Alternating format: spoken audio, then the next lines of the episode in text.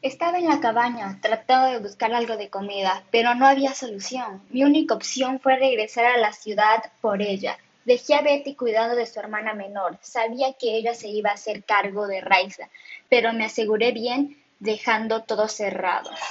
Para llegar a la ciudad tenía que pasar por el bosque, pero ese no era mi gran problema. Lo que me preocupaba eran los mutantes. Después de esas vacunas, su sentido de audición mejoró. No podía hacer ni el más mínimo ruido. Lo peor era que estábamos en otoño. Las hojas de los árboles sonaban más que al masticar una galleta. Ahí estaba yo, tratando de no respirar para no hacer ruido. Una de las serpientes más venenosas del Amazonas estaba haciéndome compañía, pero no de las buenas. Traté de defenderme y lo logré.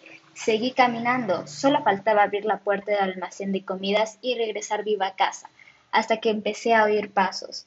Cogí la comida lo más rápido que pude y en el camino de regreso aparecieron cuatro montantes más.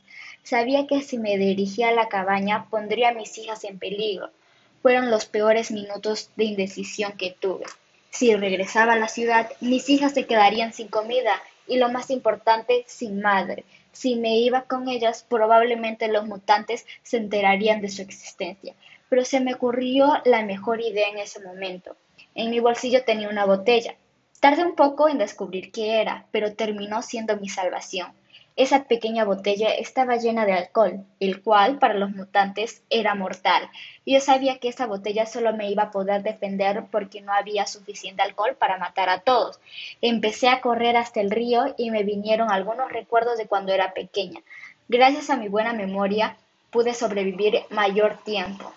Recordé que cuando me quería ocultar de mis hermanos, me escondía dentro de un árbol, el cual tenía una salida secreta que me llevaba hasta el almacén. Rápidamente corrí hasta el río, me escondí en el árbol y entré al almacén. Ninguno me pudo seguir porque me aseguré de derramar alcohol en el árbol para que al entrar el olor sea inevitable. Yo ya estaba gritando victoria hasta que llegué a la cabaña y encontré la puerta abierta. Mi corazón paró de latir. Los mutantes ya habían llegado antes que yo. Entré a la cabaña y mi suposición era verdad. Ambas estaban tiradas en el piso, no tuvieron compasión, no podía quedar más tiempo ahí. Me di cuenta que en el cajón donde guardábamos la ropa que nos quedaba había una botella de alcohol más. Traté de salir de la cabaña lo más rápido posible, porque esos mutantes ya sabían mi vocación. Cogí mi mochila, la cual tenía mi celular, un poco de comida y la botella de alcohol. Solo pude llegar al río, en donde me esperaban trece de los mutantes. Ya sabía que este es mi final. Me metí en el árbol derramando el poco alcohol que tenía. Aproveché estos minutos para terminar la prueba de lo que pasó, esperando que alguna vez este audio pueda ser encontrado y salvado.